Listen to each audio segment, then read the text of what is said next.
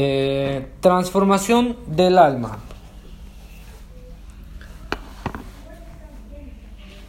Puede ver si está grabando.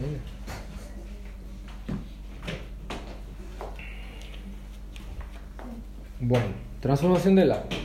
Dice aquí la completa salvación. En esta clase ministraremos sobre la plena salvación de Dios. Antes, sin embargo, necesitamos recordar un tema de gran importancia, la tremenda diferencia entre el espíritu y el alma. De acuerdo, de acuerdo con 1 Tesalonicenses 5:23, la escritura claramente muestra que el hombre está constituido de tres partes, que son espíritu, alma y cuerpo.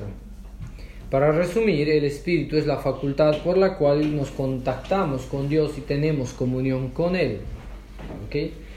Ahora, la transformación del alma es muy importante porque, este, como te dije, la transformación del alma va a ser hasta el fin de nuestros días. Vamos a estar transformados y mientras más rápido sea transformada nuestra alma, más rápido este, vamos a poder disfrutar de las cosas espirituales que Dios tiene para nosotros.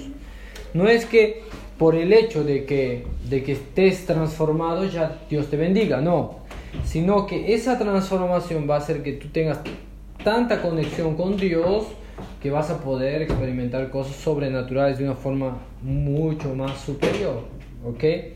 La transformación del alma también evita que sufras. Porque cuando alguien tiene el alma, por ejemplo, todavía viva, ¿no? La carnalidad, sufre, peca, falla, es guiado por las emociones, es guiado por el instinto, cae, tropieza, se frustra, ¿no? Y nuevamente tiene que retornar a su, a su disciplina hasta llegar a tener el, alma transformada en esa área para poder superar, ¿ok? Dice aquí, en su mano está el alma de todo viviente y el hálito de todo el género humano, dice en Job 12. Porque la palabra de Dios es viva y eficaz y más cortante que toda espada de dos filos y penetra hasta partir el alma y el espíritu, las coyunturas y el tuétano y discierne los pensamientos y las intenciones del corazón. Esta es la escritura, toda la escritura en Hebreos 4, 12. ¿no? En Timoteo también dice, toda escritura es inspirada por Dios, útil para enseñar, reprender, corregir y educar en una vida de santidad. Entonces, eh, la palabra de Dios mm, va a hacer que nosotros transformemos nuestra alma. La lectura de la Biblia, ¿no? La oración también. Dice aquí, la primera etapa de la transformación, la etapa inicial es la regeneración. La regeneración incluye la redención, santificación, justificación y reconciliación. En esta etapa Dios nos declara justos por medio de la redención de Cristo. Y nuestro espíritu es regenerado con su vida por medio de su espíritu. La regeneración es llamada también de nuevo nacimiento. El día en que nos convertimos, nacemos de nuevo y nuestro espíritu es regenerado. La primera etapa, por lo tanto, es la salvación de nuestro espíritu. ¿Cómo puedo ser salvo? Eh, ¿Cómo puede ser salvo nuestro espíritu? Lo que es nacido de carne, carne es. Lo que es nacido del espíritu, espíritu es. Entonces, la primera etapa, que es la redención, santificación, justificación, reconciliación, se hace cuando aceptamos a Cristo. Cuando aceptaste a Cristo en tu corazón, cumpliste la primera etapa. O sea, ya, ya estás redimido de tus pecados, o sea, te limpiaron los pecados, ahora sos santo, también tenés la santidad, ya sos justificado. La justificación sería que había alguien que le debías, o sea, tu pecado, la, la paga del pecado era muerte. Entonces ya fue pagado, o sea, ya te justificaron. Dios justificó tu error y reconciliación. La reconciliación es con Dios porque pecamos contra Dios. Entonces, por medio de Cristo ahora estás nuevamente sos tenés una amistad, un vínculo con el Padre, sos amado, de, te vuelves su hijo, o sea, no solamente sos amigo de Dios, ahora eres hijo de Dios. Entonces ya está, esa es la primera etapa, ¿ok? Dios usó su propia vida para regenerarnos en nuestro espíritu. Como resultado recibimos la salvación eterna. Gloria a Dios. Entonces el primer paso, que era el más difícil o el imposible, Dios lo hizo. Existe una segunda etapa, que ese es lo que sería nuestra parte ahora. La segunda etapa de la plena salvación de Dios es la salvación de nuestra alma, la etapa de la transformación. Dios desea salvarnos por completo, alcanzando primeramente a nuestro espíritu y enseguida a nuestra alma. Entonces Jesús dice a sus discípulos, si alguno quiere venir a pos de mí, niéguese a sí mismo y tome su cruz y sígame, porque todo lo que el que quiera salvar su vida la perderá, y todo el que pierda su vida por causa de mí la hallará. Porque ¿qué aprovecha el hombre si ganase todo el mundo y perdiere su alma? ¿O qué recompensa dará el hombre por su alma? Porque el Hijo del Hombre vendrá en su gloria de su de su Padre con sus ángeles y entonces pagará a cada uno conforme a sus obras. ¡Wow! Gloria a Dios. Entonces, mire, está aquí, está explicando que la segunda etapa es la salvación de nuestra alma. O sea, es decir, nuestra alma tiene que ser salva también. Es decir, donde están nuestros recuerdos, nuestras emociones, nuestro corazón. Todo lo que, lo que estamos almacenando es, eh, va a ser salvado por, por medio de Aquí, aquí nos pone varios requisitos. Tomar la cruz, dice aquí. Niéguese a sí mismo y tome su cruz y sígame. Primer punto, negarte a ti mismo. Es decir, tomar la decisión de no vivir más para tus propios placeres. Negarte a ti. Es decir, por ejemplo, si tú tenías sueños, en algún momento vas a tener que decir, bueno, yo quiero ir atrás de los sueños de Dios, ya no los míos. Tal vez mi sueño, mi sueño era ser músico profesional, artista y todo. Y un día dije, no, no quiero más. Yo quiero servirte a ti, Dios. Y Dios me dijo, ¿quieres seguirme? Entonces vente para acá. Vamos para allá, te llevo a Brasil, te llevo acá, te llevo acá, yo voy a hacer así. Dios me trajo hasta acá. Y en el proceso, Dios hizo que cumpliese mi sueño. Porque al final de todo yo grabé mi disco, canté, hice show, hice eventos, disfruté, pasé el momento. Pero fue el día que yo dije, está bien Dios, yo voy a hacer tu voluntad. Porque antes yo quería ser un artista que no era cristiano. ¿no? Hola, ¿cómo estás? Entonces, eso es negarse a ti mismo. En algún momento, o sea, en realidad, en realidad no es en algún momento. Ya deberíamos hacer esto. Niégate a ti, niega tus sueños, niégate a tus, a tus planes, a tus proyectos. Toma su cruz y síganme. ¿Sabe cuál es la cruz de Cristo? Esa es la, esto es poderoso, ¿eh? La cruz de Cristo. Muchos piensan que la cruz de Cristo es sufrimiento. pero no. Cristo ya sufrió por nosotros, es decir, nosotros ya no deberíamos pasar por ese sufrimiento. Aunque tal vez en algún momento pasemos, pero ese sufrimiento es muy leve y ligero en comparación a todo lo que Dios tiene. En realidad, la cruz de Cristo es la razón por la cual Él murió, que son las vidas. Entonces la cruz que Él estaba cargando eran las vidas que Él estaba salvando. Ese es el punto. Ya todo el camino del Calvario, mientras él cargaba una madera grande y pesada, todo herido, ya tal vez, tal vez una persona diga, no, ya que me maten aquí, ya está, no, ya para qué va a cargar mi cruz y ir hasta, hasta la punta de la montaña. si me van a matar igual, ¿no? Máteme aquí, ya no voy, no cargo, ¿qué vas a hacer? Pero sabes que Cristo, Cristo cargó la cruz. ¿No? Cargó la cruz ¿Por qué? Porque mientras Él cargaba, Él estaba llevando cada uno de nosotros la vida de las personas. Y la cruz que nosotros debemos cargar hoy son las personas. Cada persona que estamos predicando va a ser nuestra cruz. Tú lo puedes llevar con amor o con ira. Pero la transformación del alma solo se va a cumplir o va a culminar cuando hagamos el propósito de Dios, las vidas. ¿no? Y para eso vamos a necesitar negarnos a nosotros mismos. Para poder salvar una vida, vas a tener que negar tus sueños, tus proyectos, tus planes. Y esa es la parte, la segunda etapa ¿no? de la transformación de nuestra alma. Y saben, es maravilloso. Notemos que Jesús no se dirige a los incrédulos, dice aquí, o a los pecadores no salvos, sino a sus discípulos. Dios les decía eso. En ese versículo muestra que después de la salvación de nuestro espíritu todavía hay una opción de seguir o no al Señor. La expresión nieguese a sí mismo significa negar a tu propio ego, renunciar a tus propios intereses y privilegios, al final de buscar la voluntad de Dios para no seguir más su propia mente y no ser en egocéntricos. Entonces negarte a ti mismo te va a implicar tal vez mudarte del lugar donde vives. Como porque Dios te dice, no, ahora quiero que vayas, lleves el Evangelio a tal lugar, dejes tu casa, dejes tus sueños, tus proyectos, no tu empresa. Vamos.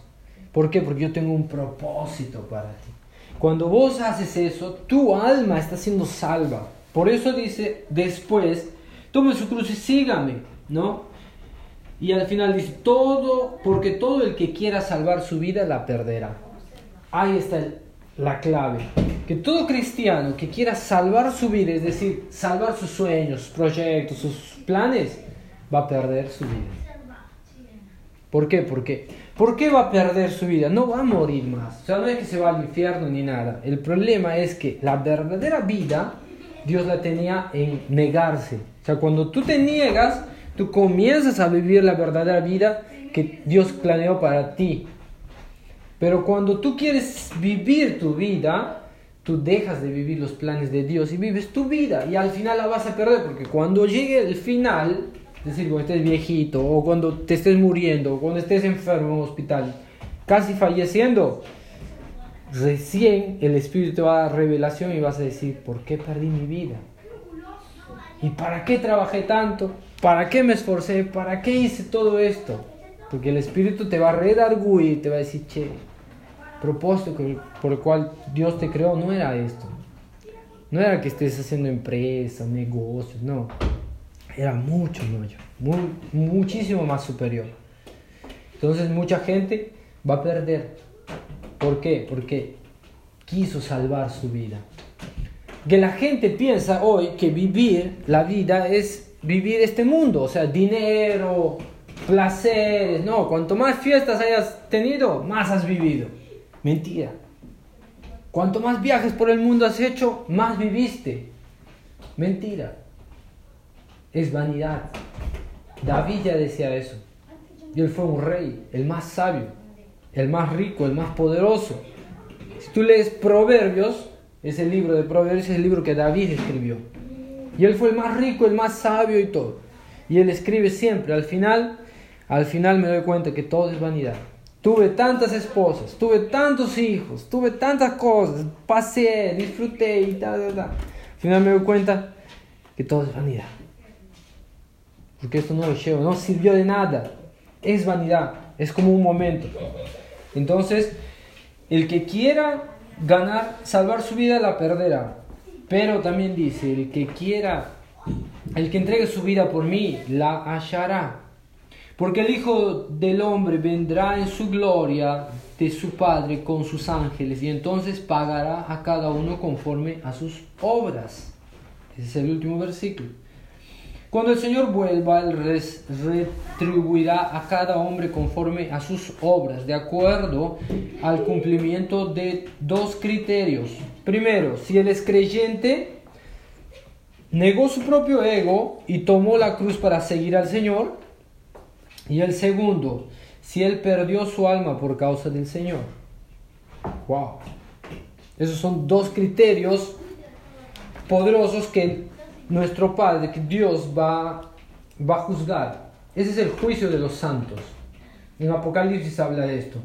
¿no? Que un día, cuando todo haya terminado, Dios va a llamar a los santos. Solo los santos serán juzgados por Dios.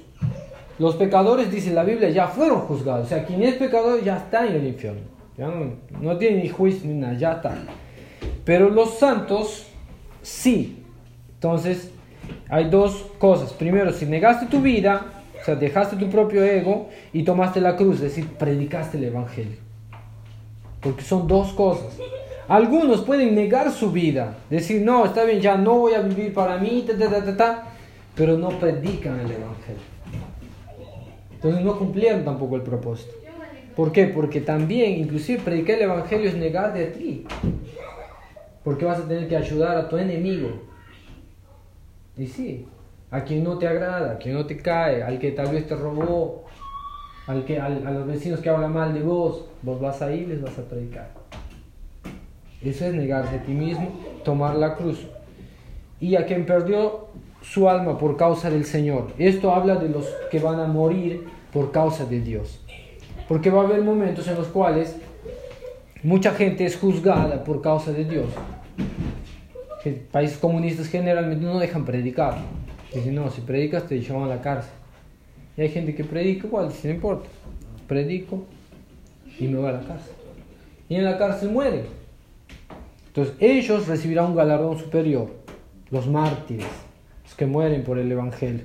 Y los que gastan su vida por él también, porque por ejemplo, mientras estás gastando tu vida, estás muriendo para Dios.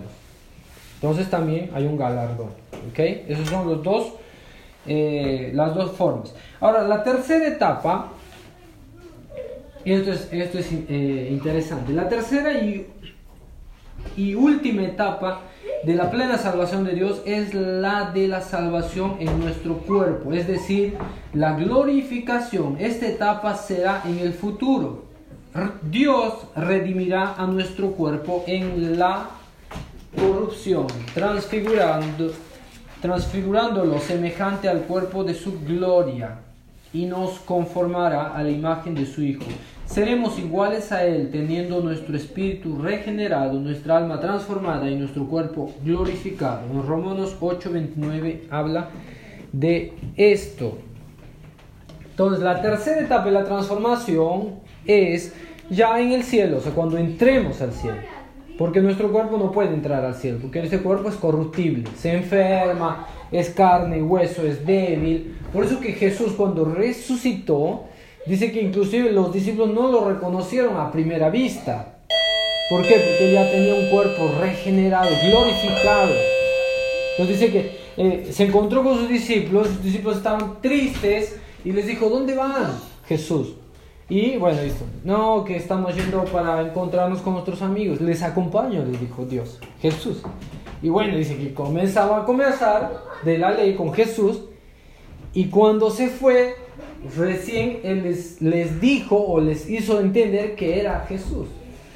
Y ahí dice que los discípulos se dieron cuenta y dijeron, sí, es Jesús. Por eso que mi corazón ardía.